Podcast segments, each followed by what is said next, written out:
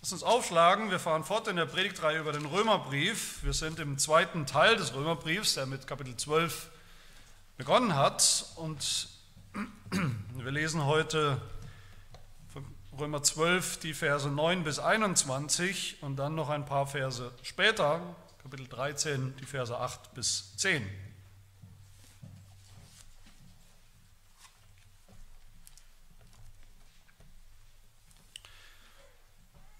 hört das Wort Gottes. Die Liebe sei ungeheuchelt. Hasst das Böse, haltet fest am Guten. In der Bruderliebe seid herzlich gegeneinander, in der Ehrerbietung komme einer dem anderen zuvor. Im Eifer lasst nicht nach, seid brennend im Geist, dient dem Herrn. Seid fröhlich in der Hoffnung, in Bedrängnis haltet stand, seid beharrlich im Gebet. Nehmt Anteil an den Nöten der Heiligen, übt willig Gastfreundschaft. Segnet, die euch verfolgen, segnet und flucht nicht. Freut euch mit den Fröhlichen und weint mit den Weinenden. Seid gleichgesinnt gegeneinander und trachtet nicht nach hohen Dingen, sondern haltet euch herunter zu den Niedrigen. Haltet euch nicht selbst für klug. Vergeltet niemand Böses mit Bösem Seid auf das bedacht, was in den Augen aller Menschen gut ist. Ist es möglich, so viel an euch liegt, so haltet mit allen Menschen Frieden. Recht euch nicht selbst, Geliebte, sondern gebt Raum dem Zorn Gottes, denn es steht geschrieben, mein ist die Rache, ich will vergelten, spricht der Herr. Wenn nun dein Feind Hunger hat, so gib ihm zu essen. Wenn er Durst hat, dann gib ihm zu trinken. Wenn du das tust, wirst du feurige Kohlen auf sein Haupt sammeln. Lass dich nicht vom Bösen überwinden, sondern überwinde das Böse durch das Gute. Dann Kapitel 13 ab Vers 8. Seid niemand etwas schuldig, außer dass ihr einander liebt. Denn wer den anderen liebt, hat das Gesetz erfüllt. Denn die Gebote, du sollst nicht Ehe brechen, du sollst nicht töten, du sollst nicht stehlen, du sollst nicht falsches Zeugnis ablegen, du sollst nicht begehren. Und welches andere Gebot es noch gibt, werden zusammengefasst in diesem Wort, nämlich du sollst deinen Nächsten lieben wie dich selbst. Die Liebe tut dem Nächsten nichts Böses. So ist nun die Liebe die Erfüllung des Gesetzes.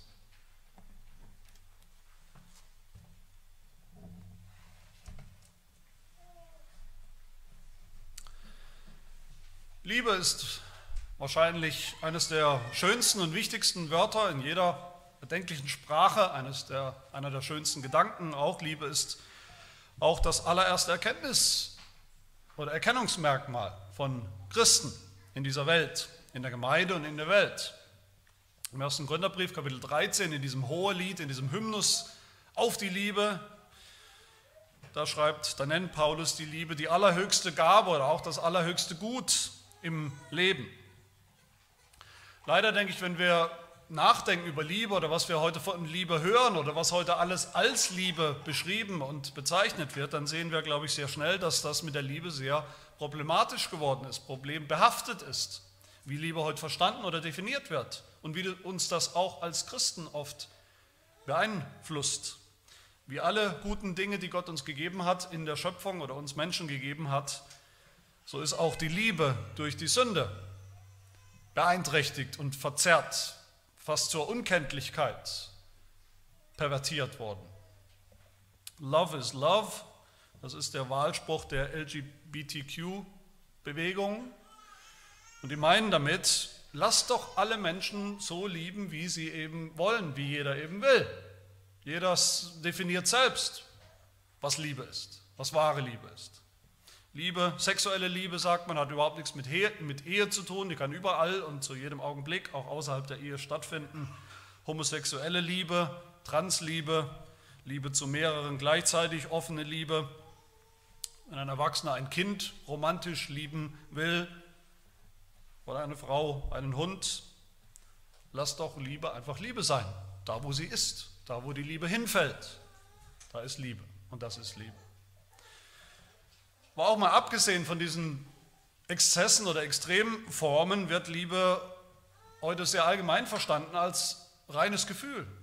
Das ist 100% Gefühlssache. Und das ist auch im Prinzip alles, was wir darüber zu sagen haben. Liebe ist ein Gefühl, das einen anfliegt und das genauso schnell wieder wegfliegt. Liebe ist billig geworden, Liebe hat keinen Maßstab, keinen Standard mehr. Liebe ist ein, ein rückgratloses Ding oder Gefühl, ohne Kraft, ohne Form, ohne Inhalt. Sie tut nichts, sie muss nichts tun, sie ist einfach da als laues Gefühl oder eben auch nicht da. Leider ist das auch in der Gemeinde ein Problem, auch unter Christen, dass wir oft nicht mehr so richtig verstehen, was wir eigentlich meinen mit Liebe. Wir denken nicht mehr biblisch über Liebe, was sie ist, was sie tut, wie sie sich äußert, sondern sind auch sehr stark beeinflusst von der Welt, von weltlichem Denken, vielleicht von Hollywood, von Filmen, von romantischen Schnulzen, von was auch immer. Wir verstehen auch Liebe oft in allererster Linie als so ein romantisches Gefühl. Der Apostel Paulus, der fordert uns hier auf, in diesem praktischen Teil des Römerbriefs, einer der ersten Befehle oder Imperative für das christliche Leben ist die Liebe. Er fordert uns auf zu lieben. Er setzt voraus, dass wir lieben, dass das Christen tun. Ist für ihn das wichtigste oder allerhöchste Merkmal von Christen, dass sie lieben, dass wir richtig lieben, nach einem bestimmten Maßstab, und dass wir das Richtige lieben. Darum geht es hier. Wahre Liebe hat einen Maßstab. Man kann beurteilen, ob das wahre Liebe ist oder nicht, ob das richtige Liebe ist oder nicht.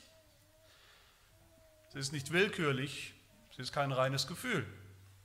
Liebe hat zu tun tatsächlich mit richtig und falsch. Liebe hat zu tun mit gut und böse. Paulus spricht von Liebe hier, wir haben das gehört in der Lesung, aber im selben Atemzug spricht, spricht Paulus von gut und böse. Gleich mehrfach sagt er, wir sollen das Gute tun, wir sollen das Böse vermeiden. In Vers 9 schon, die Liebe sei ungeheuchelt. Und dann könnte man eigentlich einen Doppelpunkt setzen und sagen, diese Liebe sieht so aus, nämlich hasst das Böse und tut das Gute dem anderen. Gut und Böse kennen wir natürlich, das sind allgemeine Begriffe, das sind universale Begriffe, könnte man sagen, universal menschliche Begriffe. Alle Menschen wissen, dass es sowas gibt. Manche wollen das auflösen, aber Letztlich wissen alle Menschen, es gibt Gut und Böse. Ein Philosoph schreibt, der Urimperativ des Gewissens, des menschlichen Gewissens überhaupt, der lautet, tu das Gute und meide das Böse. Etwas, was eigentlich alle Menschen irgendwo wissen. Gut und Böse sind auch Schöpfungsbegriffe. In der Schöpfung Gut und Böse hat Gott in diese Welt, in die Schöpfung eingebaut, sozusagen einprogrammiert wie die Einsen und Nullen in, einem, in, einem, äh, in der digitalen Sprache. Gott hat alles gemacht, diese ganze Welt, alles, was ihr seht, inklusive uns, den Menschen, er hat alles geschaffen und Gott selber hat gesagt, dass es gut war, hat gesagt, was gut war und was nicht gut ist. Licht ist gut, Dunkelheit, Finsternis ist böse. Und Gott hat Adam gesagt, was gut und böse ist. Das sollst du tun, hat er gesagt. So sollst du Gott lieben, indem du das tust, was ich, was ich sage, was auch gut für dich ist. Und das sollst du eben nicht tun, weil es böse ist. Hat das Adam gesagt und Adam wusste das auch in seinem Gewissen, was gut und böse ist. Als Ebenbild Gottes. Aber wir wissen, Adam hat das nicht gereicht, was Gott gesagt hat. Adam wollte selber ein bisschen mit dem, ein bisschen, er wollte mit dem Bösen experimentieren, er wollte das Böse, er wollte auch wissen, wie es ist, wenn man mal beides erlebt und erfahren hat in der Praxis, das Gute und das Böse. Und Apostel Paulus, der setzt ja natürlich voraus in diesen Versen, dass es das Böse gibt. Das ist ganz klar, dass es das Böse gibt in der Welt, dass das Böse existiert seit dem Sündenfall. Wir denken auch an Kapitel 1 und Kapitel 2 im Römerbrief. Für uns jetzt in der Predigtreihe ist es schon relativ lang zurück, aber wenn man den Römerbrief mal liest, wie er zu lesen ist, in einem Rutsch, dann ist das noch gar nicht so lang weg. Da hat Paulus uns gesagt, erinnert an das, was gut und böse ist.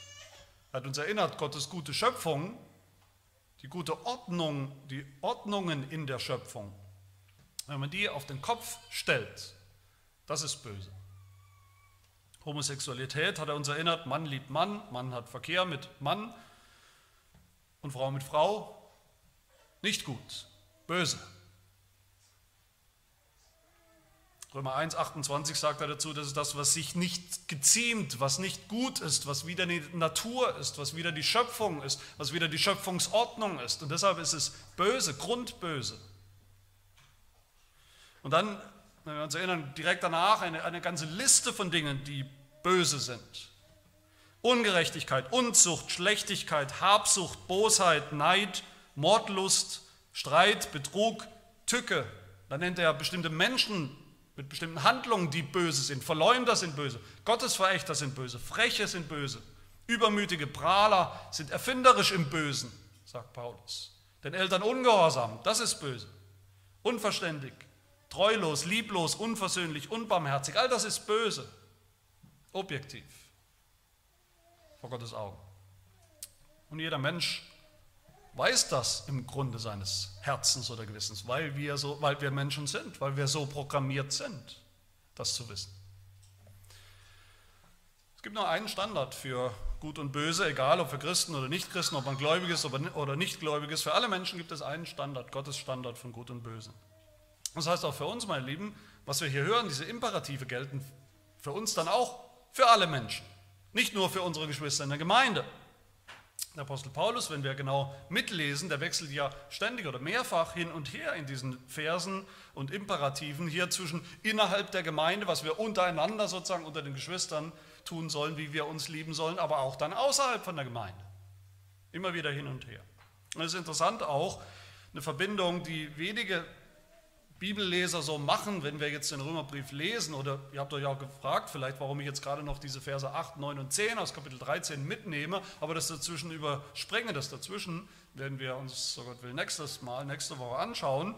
Aber die Frage ist, warum haben wir das da so? Warum haben wir diese ersten Verse, Kapitel 12 am Ende, wo es um Liebe geht, und dann Kapitel 13, die Verse 8 bis 10, wo es nochmal um Liebe geht, das Gute zu tun und das Böse zu meiden? Und dazwischen dann dieses andere Thema scheinbar von der Unterordnung unter die staatliche Gewalt und die Obrigkeit. Warum ist das so? Weil das auch eine Form der Liebe ist, die wir schulden, die wir Gott schulden ultimativ, aber auch der staatlichen Obrigkeit, uns unterzuordnen, weil sie gut ist, gut für uns. Und weil sie Gottes verlängerter Arm ist, die staatliche Gewalt. Wofür? Die Guten zu belohnen das Gute zu belohnen und die Bösen zu bestrafen. Auch sie, diesen Maßstab von Gut und Böse durchzusetzen. Und auch das ist eine Form der Liebe. Aber wie sieht das aus für uns, diese Liebe? Diese ungeheuchelte Liebe, diese wahre Liebe zu praktizieren, zu der, zu der der Apostel Paulus, zu der Gott selbst uns auffordert. Meine drei Punkte für heute sind erstens, wir, wir fangen an natürlich mit Gottes Liebe, wir gehen aus von Gottes Liebe. Dann zweitens unsere Liebe, das ist der Schwerpunkt, wie das aussieht. Und dann drittens schauen wir noch auf den Maßstab, wie äußert sich Liebe, wie sieht das aus, welche Form hat sie, in welchem Maßstab misst sie sich. Und mein erster Punkt, Gottes Liebe, Gottes Liebe kommt zuerst. Und da müssen wir immer aufpassen, wenn wir jetzt in diesem praktischen Teil sind, von Kapitel, von, von Kapitel 12 bis zum Schluss im Römerbrief, diese praktischen Imperative, die wollen wir ernst nehmen, die wollen wir auch praktisch machen, die wollen wir auch umsetzen, mehr und mehr. Aber dass wir nicht so praktisch und zwischenmenschlich und vielleicht irgendwo allgemein menschlich und horizontal werden, dass wir darüber Gott vergessen. Als wären das jetzt Imperative, die wir einfach so, die jeder Mensch einfach so eben erfüllen kann. Und die haben jetzt relativ wenig mit dem ersten Teil des Römerbriefs, mit dem Evangelium und mit Gott überhaupt zu tun. Allgemeine Regeln für die Menschheit. Davor wollen wir uns hüten. Auch hier spricht der Apostel Paulus viel von Gott, er setzt viel voraus, er setzt alles voraus, was er schon von Gott und über Gott gesagt hat. Schon in Vers 2, Römer 12 haben wir gehört, wir sollen erkennen, was der gute Wille Gottes ist, wenn ihr euch erinnert. Was der gute Wille Gottes ist. Was gut ist. Das heißt natürlich nicht, es gibt auch einen schlechten Willen Gottes, äh, Paulus hat uns da schon gesagt, der Wille Gottes ist das, was gut ist. Er ist immer gut. Er ist per Definition gut. Er ist der Maßstab von dem, was gut ist. Gottes Wille. Gottes Wille ist gut, weil Gott gut ist. Liebe bedeutet, das Böse zu hassen und das Gute zu tun. Aber wer definiert eben für uns, was gut und böse ist? Das sind radikale Gegensätze, das meint Paulus auch und das wissen wir auch. Gut und böse, da gibt es keine Schnittmenge, das ist radikal schwarz-weiß. Und das ist radikal, ein radikaler Gegensatz, weil Gott eben nur und absolut das eine ist, nämlich gut. Und weil er absolut gegen das andere ist, das Böse. Gott hält immer fest am Guten, weil er nur gut ist. Aber Gott hasst das Böse, weil er das nicht ist, weil es ihm widerspricht. Auch das Gut und Böse und wie Gott damit umgeht, haben wir schon gehört in Römer 2, wo es heißt, Vers 9, Drangsal und Angst über jede Menschenseele, allgemein auch die Menschheit, über jede Menschenseele, die das Böse vollbringt. Zuerst über den Juden, dann auch über den Griechen, also über alle. Herrlichkeit aber und Ehre und Frieden jedem, der das Gute tut. Da haben wir schon diese allgemeinen Begriffe gehabt. Und Gott ist der Maßstab. Das heißt, was Liebe ist überhaupt, das definiert sich zuallererst von Gott her. Wer Gott ist, wie Gott ist, in seinem Wesen, von seiner Liebe. Was gut ist, definiert sich von Gott, von Gottes Willen. Und was böse ist, definiert sich als Widerspruch gegen Gottes Willen. Apostel Paulus würde nicht im, im, Traum auf die Idee kommen, uns diesen Imperativ zu geben, zu lieben, andere zu lieben, ohne vorher von Gottes Liebe zu sprechen. Und natürlich hat er das getan, das hat er schon lang getan, ausführlich getan. Wenn wir uns erinnern, Kapitel 5, man könnte viele andere Kapitel nennen, aber gerade mal Kapitel 5 als Beispiel, wo wir gehört haben, wo wir hören, die Liebe Gottes ist ausgegossen in unsere Herzen durch den Heiligen Geist, der uns gegeben worden ist. Christus ist, als wir noch kraftlos waren, als wir noch böse waren, für Gottlose gestorben. Gott beweist seine Liebe zu uns dadurch, dass Christus für uns gestorben ist, als wir noch Sünder waren, als wir noch böse waren, im Bösen. All das hat Paulus uns schon gesagt. Und weil Gott uns bösen Sündern, die gegen seinen Willen gelebt haben, gegen das Gute gelebt haben, weil er uns Gutes getan hat,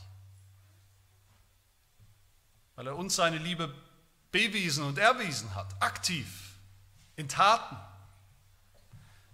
Deshalb sind wir auch sicher darin, in dieser Liebe. Sicher fest und geborgen. Wir erinnern uns Römer 8. Gottes Liebe, haben wir gehört, Gottes Liebe ist nicht verknüpft mit irgendwelchen Bedingungen, die wir jetzt erfüllen müssen. Gott selber schafft die Bedingungen für seine Liebe. Oder wie Martin Luther das ausgedrückt hat, Gott, Gottes Liebe ist nicht so, dass sie sucht, was irgendwo liebenswert ist. Gottes Liebe ist ganz anders. Gottes Liebe schafft Menschen, die liebenswert sind in Gottes Augen. Er findet sie nicht, sie schafft. deshalb wird Gott uns auch niemals weniger lieben und auch niemals mehr lieben. Er liebt uns immer in vollkommener, perfekter Liebe. Deshalb Römer 8, wer will uns scheiden von der Liebe des Christus? Von der Liebe Gottes. Und Paulus Antwort war nichts und niemand kann uns scheiden von der Liebe Gottes, die wir erfahren haben in Jesus Christus. Gott ist Liebe selbst seinem Wesen. Gott ist gut. Gott ist der Maßstab für beides. 1. Johannes 4. Wir haben die Liebe erkannt und geglaubt, die Gott zu uns hat. Gott ist Liebe und wer in der Liebe bleibt, der bleibt in Gott und Gott in ihm.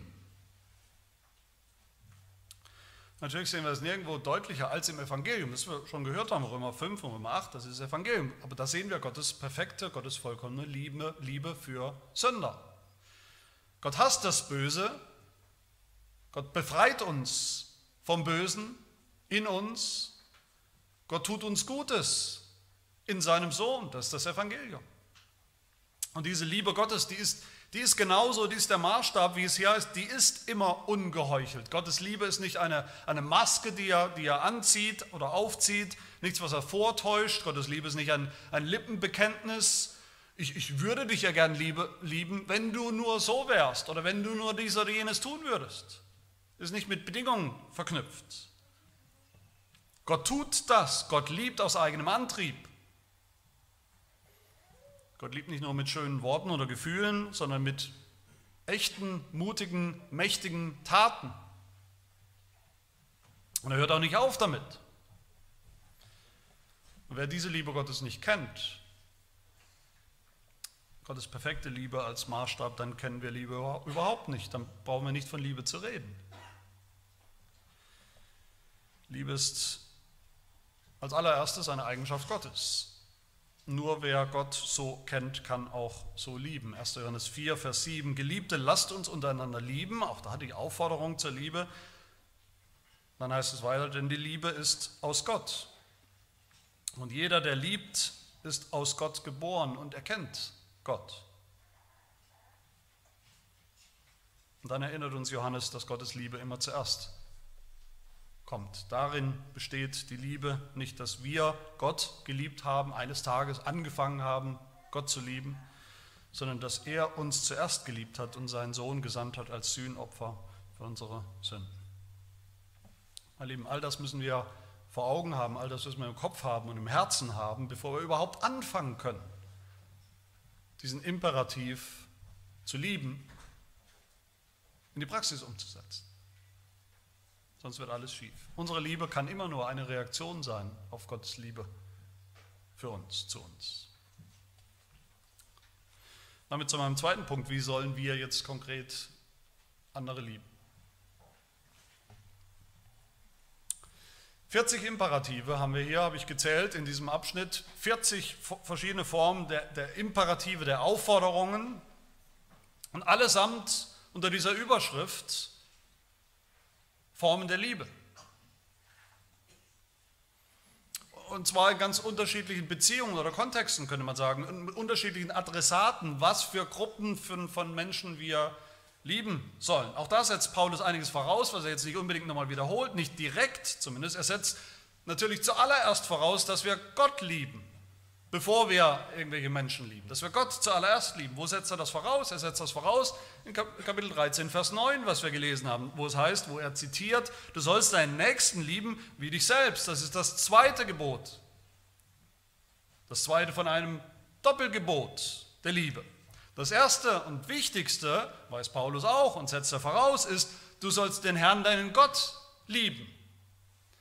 Mit deinem ganzen Herzen, mit deiner ganzen Seele, mit deinem ganzen Verstand. Nur wer Gott liebt, kann dann auch ungeheuchelt andere lieben. Und mit diesem Doppelgebot setzt der Apostel Paulus auch voraus, auch wenn er das auch nicht mehr ausdrücklich hier sagt, dass wir auch uns selbst lieben. Deinen Nächsten lieben wir dich selbst, sagt er.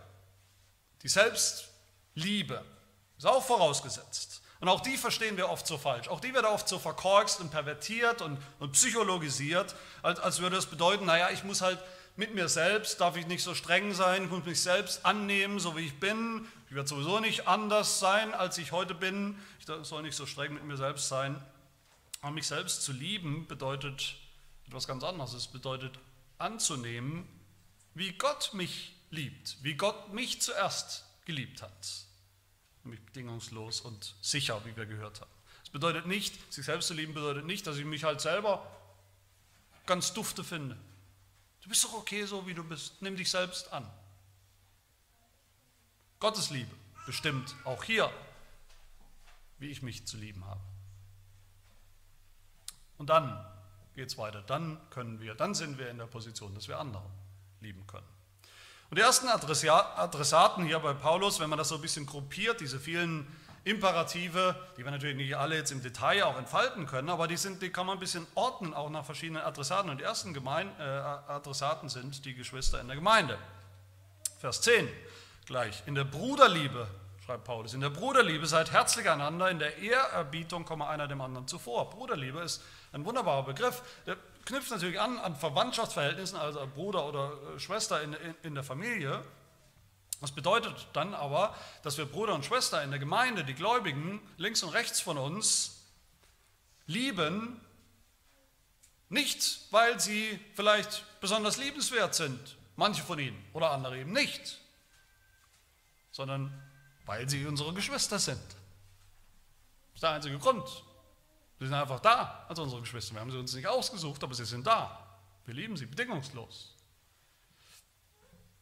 Wir lieben sie, weil und wie Gott sie zuerst geliebt hat und noch liebt. Also das hat auch einen Maßstab. Das sind nicht unsere Gefühle. Es geht nicht um Gefühle in der Gemeinde, ob ich gute Gefühle habe oder negative Gefühle gegenüber einem Bruder oder einer Schwester in der Gemeinde. Gottes Liebe ist der Maßstab. Im Eifer lasst nicht nach, sagt Paulus weiter. Im Eifer sie so zu lieben, lasst nicht nach. Das ist, das ist Arbeit, das ist Eifer, das ist was, was wir aktiv tun, aktiv suchen sollen. Das bedeutet nicht, ich lehne mich zurück, ich lasse andere in Ruhe. Wenn sie mich auch in Ruhe lassen, dann ist alles gut. Eifrige Liebe. Da geht man hin und sucht Gelegenheit, das auszudrücken. Und dann der Nachsatz, seid brennend im Geist. Das ist keine Aufforderung, wie manche verstehen, Aufforderung jetzt Charismatiker zu werden. Im Gegenteil, das ist eigentlich, könnte man sagen, die Warnung des Apostels Paulus vor charismatischen Exzessen, wo Leute, wie er ja in anderen Briefen schreibt, mit ihren vermeintlichen Geistesgaben sich selbst eigentlich mehr dienen wollten als dem anderen. Gegen all diese Exzesse sagt Paulus, ihr seid brennend im Geist und wie geht das? Dient dem Herrn. Dient. Wir erinnern uns, letzte Woche, das Dienen in der Gemeinde. Das ist eine wichtige Aufforderung. Dient dem Herrn, indem er den Geschwistern dient. Keine frommen Ausreden, das ist Liebe. Dann Vers 13, nehmt Anteil an den Nöten der Heiligen. Dahinter steht das Wort Gemeinschaft. Habt Gemeinschaft in den Nöten, in den Nöten als Christen, weil ihr gemeinsam darin steckt, weil ihr eine Gemeinschaft, eine Gemeinde seid. Das heißt, immer die Not des anderen, des Einzelnen in der Gemeinde, ist die Not der ganzen Gemeinde. Und deshalb auch immer eine wunderbare Gelegenheit, um Liebe zu üben und Liebe zu zeigen. Wenn auch nur einer in einer Not steckt. Und wir alle haben Nöte.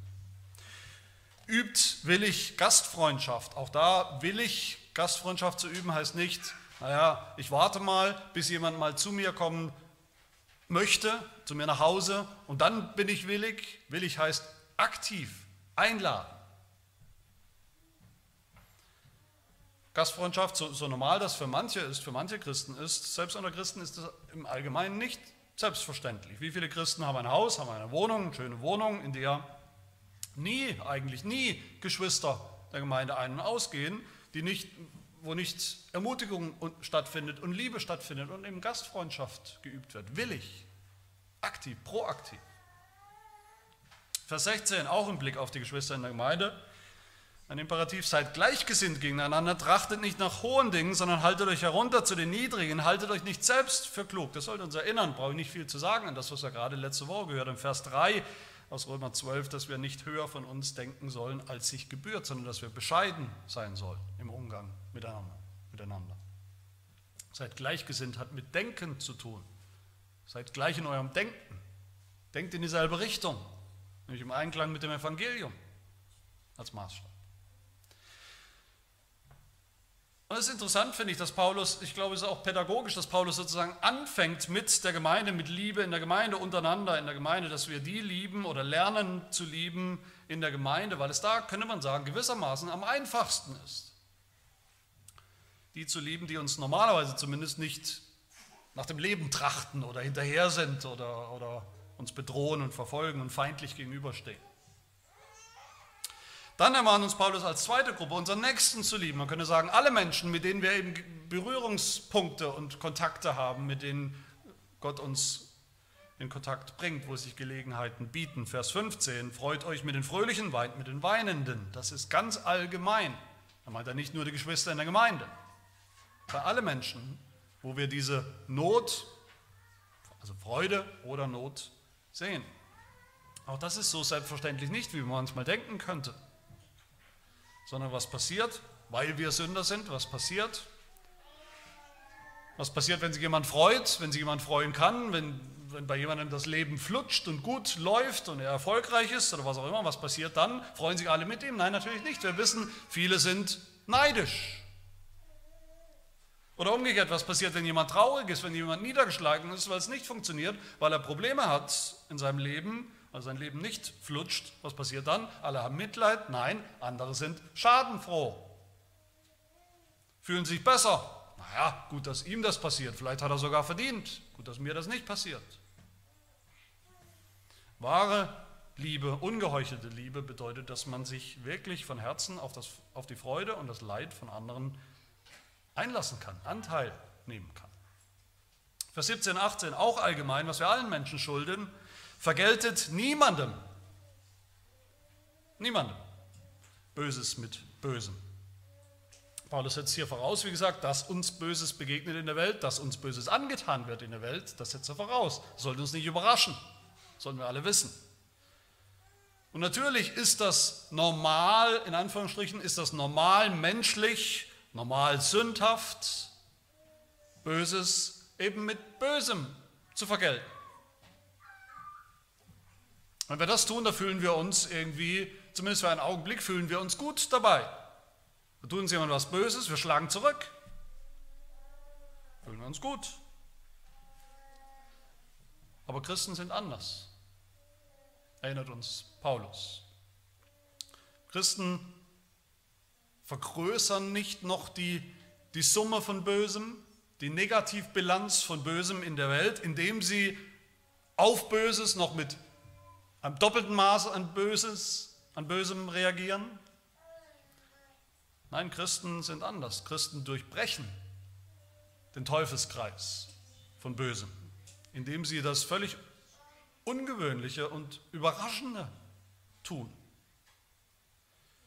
indem sie auf Böses mit Gutem reagieren und vergelten. Seid auf das bedacht, schreibt Paulus weiter, was in den Augen aller Menschen gut ist. So hat es Gott mit uns getan, oder nicht? So hat es Gott mit uns getan, völlig unverdienterweise. Er hat uns Böses mit Gutem vergolten und er tut das jeden Tag. Das Gute, was wir erleben und empfangen, ist nicht ein verdientes Gutes. Wir sind immer noch Sünder. Gott vergilt uns nicht Böses mit Bösem. Gott ist der Maßstab. Vers 18, ist es möglich, so viel an euch liegt, so haltet mit allen Menschen Frieden. Ich denke, das wissen wir alle. Christen sind berufen, Friedensstifter zu sein. Auch das nicht nur in der Gemeinde unter Geschwistern, sondern in der Welt. Matthäus 5, Vers 9. Glückselig sind die Friedfertigen, sagt Jesus in der Bergpredigt. Die Friedensstifter sind glückselig, denn sie werden Söhne Gottes heißen. Die Welt ist im Krieg. In der Welt gibt es diesen Krieg, diesen Kampf, diese, wo Gut und Böse aufeinanderprallen. Wir Christen aber, wir haben Frieden gefunden, Friede bei Gott gefunden. Deshalb gehen die Konflikte in dieser Welt nicht einfach vorbei. Ist nicht so, wir haben Friede gefunden bei Gott und jetzt kriegen wir gar nichts mehr mit von den Konflikten dieser Welt. Natürlich. Paulus ist hier sehr realistisch, er weiß das selbst, er selbst hatte Feinde, ultimative Feinde, unter denen er leiden musste. Und deshalb denke ich, das ist der Grund, warum Paulus hier diese, diesen diese Aufforderung zweimal gleich einschränkt, qualifiziert diese Aufgabe, sagt, habt Frieden mit allen, wenn möglich, und so viel es an euch liegt. Weil Paulus weiß, wenn, wenn dann trotzdem jemand noch mein Feind sein will, wenn sich das vorgenommen hat, dann sei es so, dann können wir auch nichts ändern, aber es soll nicht sein, weil wir feindselig sind oder waren. Kapitel 13, Vers 9, da entpackt Paulus dann nochmal, was es bedeutet, alle Menschen, alle unsere Nächsten zu lieben. Egal wer. Alle Gebote, sagt er, die, die zweite Tafel, der, der zweite Teil der zehn Gebote, die werden alle zusammengefasst, sagt er in dem Wort, du sollst deinen Nächsten lieben wie dich selbst. Und so geht das hier, sagt er. Wie geht das? Nicht Ehe brechen, nicht stehlen, nicht töten, kein falsches Zeugnis, keine Lügen verbreiten und so weiter und so fort. Die Liebe tut dem Nächsten überhaupt nichts Böses.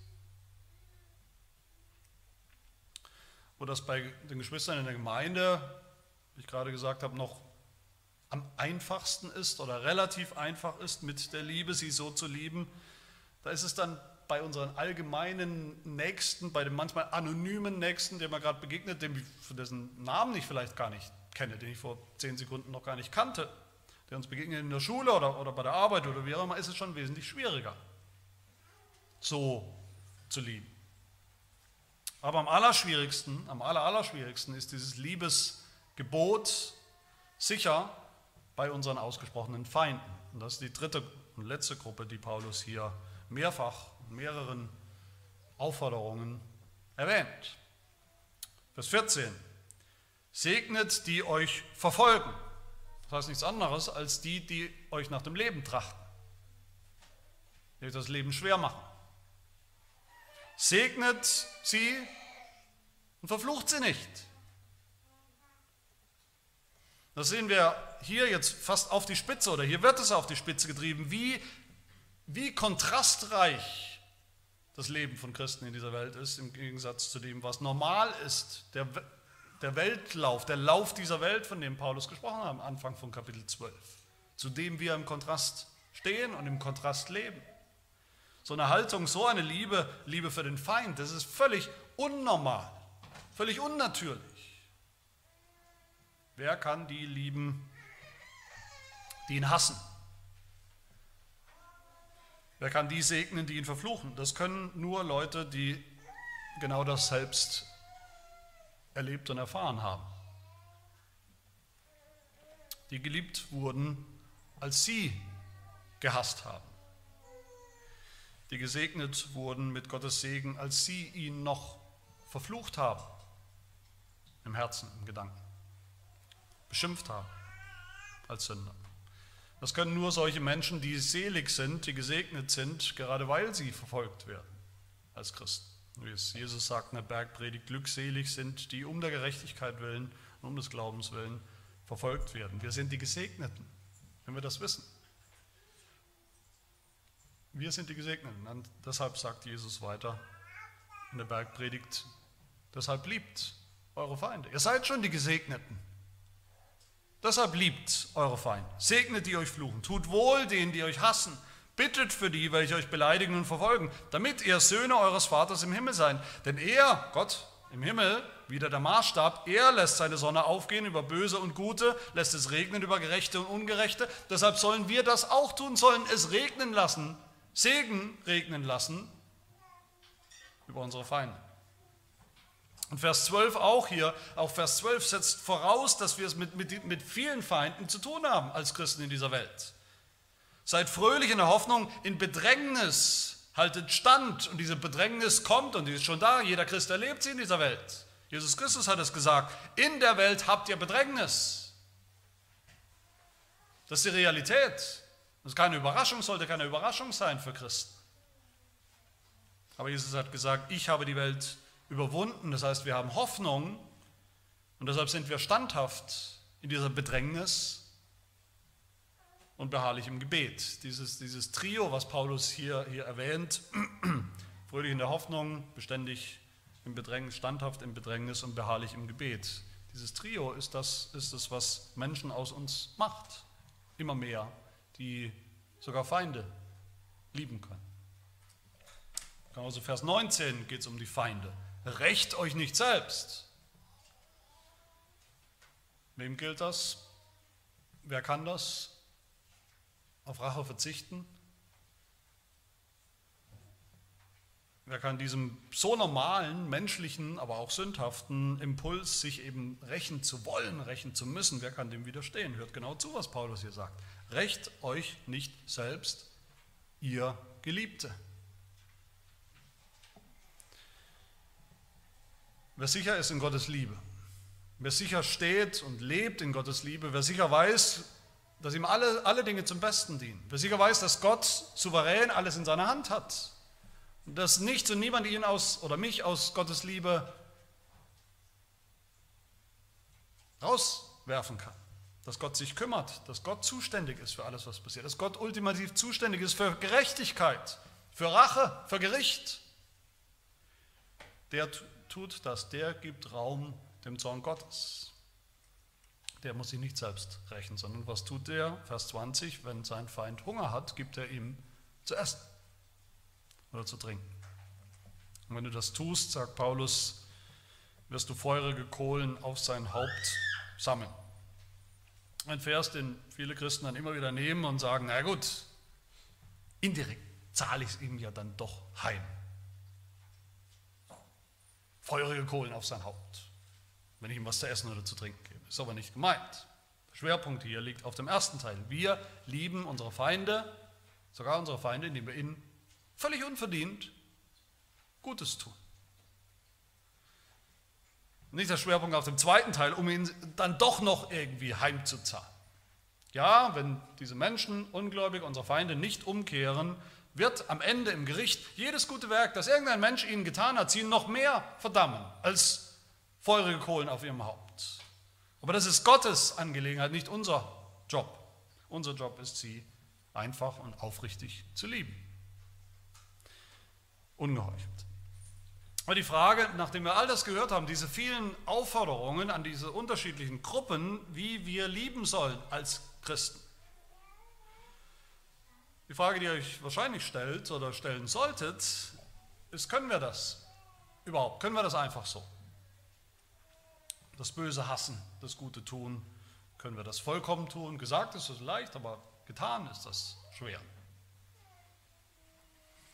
Aber es geht nicht um Vollkommenheit hier, Warum dann? Wir erinnern uns, es geht um Erneuerung. Es geht um Erneuerung unseres Sinnes. Es geht um Erneuerung unseres Lebens, unseres Handelns. Das braucht Zeit. Es geht um Heiligung. Das ist ein Prozess, der braucht Zeit. Der dauert unser ganzes Leben. Aber dass das dauert, dass die Heiligung, die Veränderung dauert, dürfen wir niemals als Ausrede nehmen dafür, dass wir heute eben, naja, heute lasse ich das mal sein, ich bin noch nicht so weit, ich kann noch nicht so lieben, kann noch nicht meine Feinde lieben, dem kann ich nicht vergeben, der kann ich nicht vergeben. Wir dürfen das nicht als Ausrede nehmen, um heute noch nicht anzufangen damit. Heiligung bedeutet, ja, wir sind noch nicht vollkommen, das ist richtig. Heiligung bedeutet aber nicht, wir fangen noch nicht an.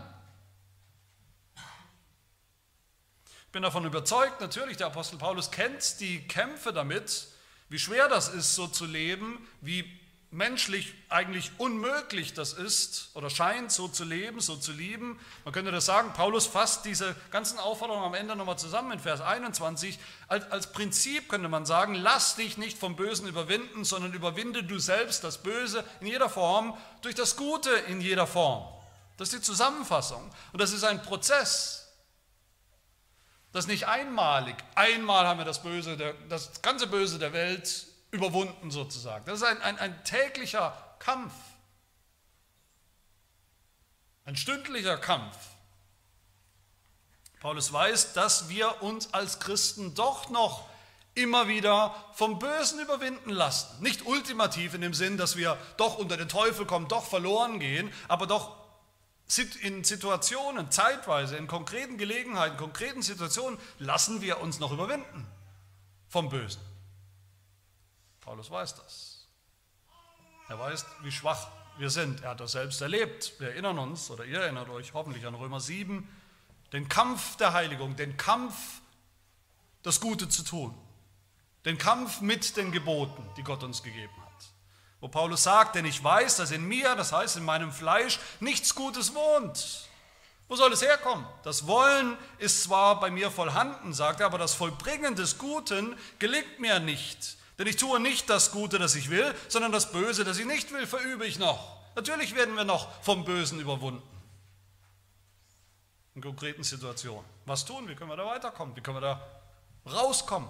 Woher kommt die Kraft? das Böse zu überwinden. Jeden Tag ein bisschen kleine Etappensiege, kleine Schritte. Woher kommt das? Was sagt Paulus in Römer 7? Was sagt er hier? Was ist der Maßstab zur Heiligung und die Kraft? In beiden Fällen spricht er überraschenderweise vielleicht, vielleicht auch nicht, vom Gesetz. Das ist mein letzter Gedanke. Der Standard der Liebe. Paulus fasst diese Imperative zu lieben mit all diesen unterschiedlichen Menschengruppen, oder zumindest den dreien, die wir erwähnt haben, zusammen. In Vers 8 sagt er eigentlich, die Regel ist ganz einfach, seid niemandem überhaupt irgendetwas schuldig, bleibt niemandem irgendwas schuldig, außer dass er einander liebt. Denn wer den anderen liebt, hat das Gesetz erfüllt. Das ist die wichtigste Schuld, die ihr habt oder, oder Aufgabe, die ihr habt, gegenüber allen anderen Menschen zu lieben. Und wer liebt, hat das Gesetz erfüllt. Das ist der Maßstab für die Liebe, den wir hier sehen. Der Maßstab für die Heiligung in der Liebe ist und bleibt das Gesetz. Und das ist auch klar, weil das Gesetz uns sagt, was gut ist und was böse ist.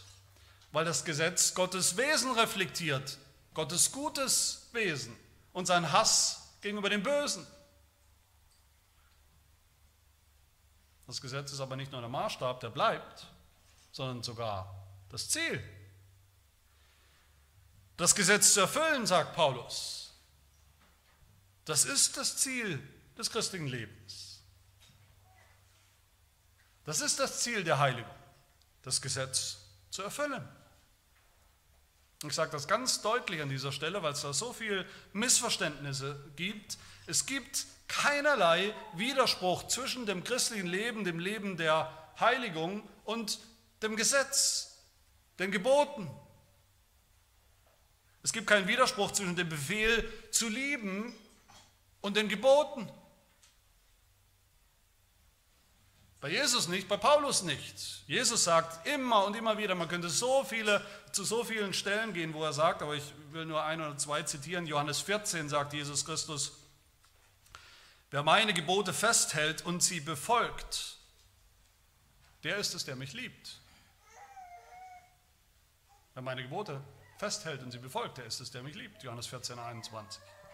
Was hat Jesus den Pharisäern, diesen, diesen gesetzestreuen vorgeworfen, nicht, dass sie zu viel auf die Gebote geachtet haben. Das war nicht das Problem. Zu viel auf Gottes echte Gebote, auf seine zehn Gebote zu achten, war noch nie schlecht, noch nie ein Problem. Er hat ihnen vorgeworfen, dass sie es völlig falsch getan haben, dass sie es ohne Liebe getan haben. Lukas 11, 42 sagt er zu ihnen, wehe euch Pharisäern, dass ihr dem Minzen das Gemüse verzehntet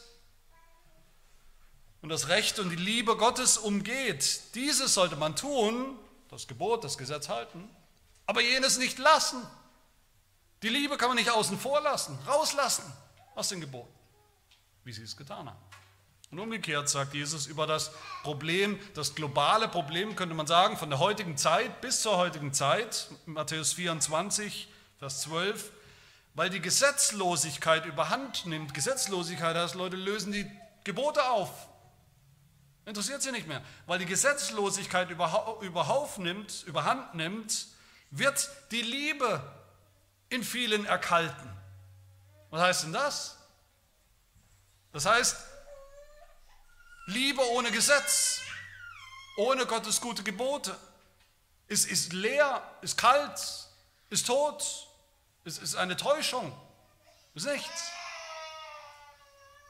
Und Paulus sagt es ganz genauso wie Jesus. 1. Timotheus 1, Vers 5 heißt es, das Endziel des Gebotes aber ist Liebe aus reinem Herzen und gutem Gewissen und ungeheucheltem Glauben. Kein Widerspruch zwischen Gebot und Liebe. Liebe besteht aus Geboten, dass wir sie tun um Gottes Willen, aus Liebe zu Gott und um des Nächsten willen. Liebe zum Nächsten. Und umgekehrt, die Gebote zielen ab auf Liebe. Sind der Maßstab, der Standard dafür, was Liebe ist. Kein Widerspruch. Und hier auch genauso, wortwörtlich, Vers 8. Wer den anderen liebt, hat das Gesetz erfüllt. Und Vers 10 nochmal, so ist nun die Liebe die Erfüllung des Gesetzes. Aber nicht als ein Entweder-Oder. Wir denken oft, viele Christen denken als ein Entweder-Oder. Entweder wir versuchen, wir versuchen es mal eine Weile so mit den Geboten, so die zehn Gebote zu halten, einigermaßen. Wenn das nicht funktioniert, dann eben Liebe. Dann liebe ich halt einfach. Als wäre das eine Alternative. Ein Entweder-Oder. Wenn das so wäre, hätte der Apostel Paulus die zehn Gebote hier nicht mal mehr erwähnt als gültig. Er hat gesagt, papalapap, vergiss das alles mit den Geboten, ist alles kalter Kaffee, alles, was jetzt zählt, ist Liebe, ist ein Gefühl, ist ein Liebe ohne Standard. Liebe ist kein Ersatz für das Gesetz, keine Alternative. Und das Gesetz ist kein Ersatz für Liebe. Sie sind beide eins. Liebe bedeutet, das Böse zu hassen und das Gute zu tun nach dem Maßstab des Gesetzes. Und die Gebote zu halten, das tun wir nur richtig, wenn wir es aus Liebe tun, aus Liebe zu Gott und zum Nächsten. Sehen wir das nicht absolut deutlich bei Jesus Christus selbst? Im Leben Jesu. Was hat Jesus denn getan? Er ist gekommen, um uns zu retten, um Sünder zu retten. Aus lauter Liebe ist er gekommen, aber was hat er dann getan aus lauter Liebe? Was hat er getan für uns? Er hat das Gesetz gehalten. Aus Liebe zu Gott, seinem Vater und aus Liebe zu uns hat er das Gesetz gehalten. Völlig ohne Widerspruch. Er sagt zu uns in Johannes 15, wenn ihr meine Gebote haltet, so bleibt ihr in meiner Liebe, gleich wie ich die Gebote meines Vaters gehalten habe und in seiner Liebe geblieben bin. Das ist dasselbe. Und er sagt, ich habe es euch vorgetan, vorgemacht. Ich habe es zuerst getan. Jedes einzelne Gebot, auch jeder einzelne Imperativ, den wir hier haben, hat Jesus Christus selbst zuerst erfüllt. Für uns erfüllt. Jesus hat geliebt zuallererst mit ungeheuchelter Liebe. Er hat das Böse gehasst und am Guten festgehalten, alle Tage seines Lebens. Jesus Christus hat die Gemeinde geliebt, die Auserwählten geliebt mit vollkommener Liebe. Er hat seinen Nächsten geliebt. Jesus hat in seinem Leben, sehen wir das ja deutlich, seine Feinde geliebt, hat für seine Feinde gebetet, hat sie gesegnet, nicht verflucht. Er hat geweint mit den Weinenden, er hat sich gefreut mit den, Freund, äh, mit denen, die sich gefreut haben. Jesus Christus hat sich heruntergehalten, immer zu den Niedrigen. Jesus hat niemals Böses mit Bösem vergolten, er hat, er hat sich niemals gerecht, sondern hat Raum gegeben dem Zorn Gottes. Jesus hat Sünder geliebt, Böse geliebt, die ihn noch gehasst haben. Er hat uns geliebt. Zehn Gebote, 40 Imperative, alles hier findet seinen Sinn, seine Erfüllung schon in Jesus Christus als allererstem. Er hat sie getan, er hat sie für uns getan. Jesus gibt uns nichts anderes als das Liebesgebot, die zehn Gebote. All das gibt er uns auch als seine Jünger. Das hat er niemals aufgelöst und aufgehoben. Aber er gibt sie uns anders. Er gibt uns die zehn Gebote anders nämlich als Maßstab, den er schon ein für alle Mal vollkommen erfüllt hat. Und das ändert alles. Das ändert nicht den Maßstab, das ändert, wie wir daran gehen. Jesus sagt in Johannes 13, ein neues Gebot gebe ich euch, dass ihr einander lieben sollt. Auch da Liebe, ein Gebot. Liebe und das Gebot. Dass ihr einander lieben sollt, damit wie ich euch geliebt habe, auch ihr einander liebt. Liebe ist ein Gebot, Liebe ist ein neues Gebot, sagt Jesus sogar aber nicht inhaltlich neu. Inhaltlich ist da gar nichts neu. Dieselben zehn Gebote. Was ist dann neu? Neu daran ist, dass Jesus Christus sie erfüllt hat. Das bedeutet, dieser Vers hier, Vers 8, wer den anderen liebt, der hat das Gesetz erfüllt. Das ist jetzt nicht mehr die Forderung nach Vollkommenheit von uns, für uns. Wir leben nicht vollkommen in diesem Leben, in gar keiner Hinsicht. Auch nicht in unserer Liebe werden wir vollkommen in diesem Leben. Aber das Wunderbare ist jetzt, selbst unsere unvollkommene Liebe, selbst unser unvollkommener Gehorsam in diesen 40 Imperativen erfüllt jetzt das Gesetz, weil es schon vollkommen erfüllt ist von Jesus Christus. So bleibt das Gesetz, die Gebote bleiben der Standard, wie wir lieben, wie wir lieben dürfen. Jetzt auch unvollkommen. Nicht, dass das das Ziel ist, unvollkommen zu bleiben, aber es ist die Realität. Aber nicht nur das, nicht nur ist, ist das der Maßstab, der bleibt, das ist auch die Kraft. Hier ist auch die Kraftquelle für diesen Lebensstil. Da brauchen wir Kraft. Von allein kann niemand so leben. Auch wir Christen können nicht jetzt aus eigener Kraft so leben. Es ist psychologisch ist es völlig unmöglich, seine Feinde zu lieben, das Böse durch Gutes zu überwinden. Aber Jesus hat das doch schon getan. Jesus ist doch verfolgt geworden. Jesus ist doch bedrängt geworden. Jesus hat doch Feinde gehabt. Jesus hat doch gekämpft mit dem Bösen, dem Teufel. Aber er hat überwunden das Böse. Jesus hat selbst geheuchelte Liebe erleiden müssen. Jede Menge. Judas, sein Jünger, der ihn angeblich geliebt hat, hat ihn verraten mit einem Kuss, mit einem Zeichen der Liebe, geheuchelte Liebe. Viele seiner Jünger haben geheuchelt. Aber Jesus hat das Böse mit dem Guten, durch das Gute überwunden.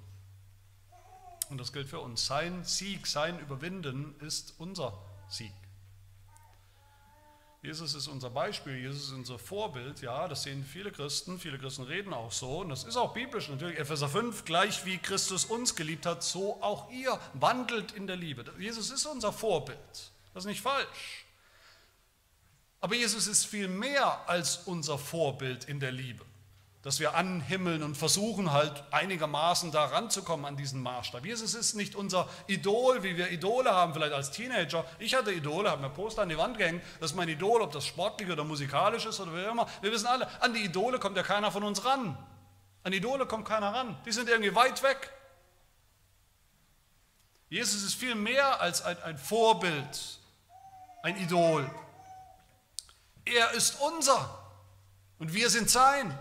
Er ist in uns und wir in ihm. Was er vollbracht und getan hat, gilt uns, haben wir erreicht, geschenkt bekommen, gnädigerweise. Wir haben Gemeinschaft mit ihm, mit seinem Wesen, mit seiner Kraft. Eine Gemeinschaft durch den Heiligen Geist, der in uns ist, in uns wirkt. Wir müssen nicht die Liebe Jesu, Gottes Liebe irgendwie nachahmen, nachäffen aus eigener Kraft, als wäre das überhaupt möglich. Wir haben eine neue Kraft, weil wir diese Liebe schon erfahren haben. Sie hat uns schon erreicht. Sie ist ausgegossen in unsere Herzen. Sie ist schon da. Sie wirkt. Wir müssen sie nicht machen. Wir können sie nicht erschaffen aus dem Nichts, wenn sie nicht da ist. Aber sie ist da und sie will wirksam werden. Sie will, sie übersprudelt, sie sprudelt über in den Nächsten, in das Leben von anderen um uns herum. Und deshalb lasst uns so lieben, wie wir das hier gehört haben, weil wir jetzt können. Weil wir eigentlich nicht mehr anders können. Weil wir geliebt sind. Der Vater hat seine Liebe ausgegossen, die Liebe, die uns der Sohn gezeigt und erwiesen hat, ausgegossen durch den Heiligen Geist in uns gewirkt und bewirkt hat. Sie ist seine Gabe, diese Liebe ist seine Gabe, seine Gnadengabe, eine Frucht. Galater 5, die Frucht des Geistes ist Liebe. Seine Frucht. Und wenn wir das tun, immer wieder neu, dann entdecken wir auch die wunderbare Realität und Wahrheit von 1. Johannes 5. Das ist Liebe zu Gott, dass wir seine Gebote halten. Und seine Gebote sind nicht schwer. Plötzlich sind sie nicht mehr schwer, sondern sind das, das Begehren von denen, die lieben, weil sie geliebt sind. Als dankbarer Reflex. Dann passiert, dass sich unser ganzer Kampf auch verändert. Dass wir mit Paulus sagen können, Römer 7, ich habe Lust an deinem Gesetz nach dem inneren Menschen, ich habe Lust, die Gebote zu halten und so zu lieben, den Nächsten und sogar meine Feinde. Meine Lieben, wenn wir das tun, wenn wir anfangen damit, bei aller Unvollkommenheit, dann sind wir und werden wir je länger, je mehr so eine Gemeinde, die wirklich eine Kontrastgesellschaft, eine Kontrastgruppe ist in dieser Welt, im radikalen Kontrast zum Lauf dieser Welt, zu dem, was normal ist an Umgang miteinander. So wird unsere Liebe, so wird unser Leben wirklich ein Anschauungsobjekt oder ein Aushängeschild für das Evangelium, für Gottes Liebe in Jesus Christus im Evangelium. Möge uns Gott das schenken länger, je mehr. Amen. Wir beten. Ja, unser Gott, wir bitten dich, lass uns deine Liebe erkennen, die du selbst bist in deinem Wesen, in deinem ungeteilten, einfachen Wesen durch und durch, deine vollkommene Liebe, deine unwandelbare Liebe, aus der du uns deinen Sohn gesandt hast, der sich selbst aus Liebe für uns gegeben hat für völlig unliebenswerte, verhasste Sünder. Wir danken dir für den Heiligen Geist, der in uns wohnt, der selbst der allmächtige, wirksame Gott ist, der uns deine Liebe ausgegossen hat ins Herz, Die Liebe, die uns jetzt auch fähig macht, andere zu lieben, so wie du liebst. Und lass dann auch die Welt erkennen an der Liebe, die wir haben, die wir zueinander haben, die wir zu der Welt haben, dass wir deine Kinder sind, dass wir deine Jünger sind. Das bitten wir Jesu Namen. Amen.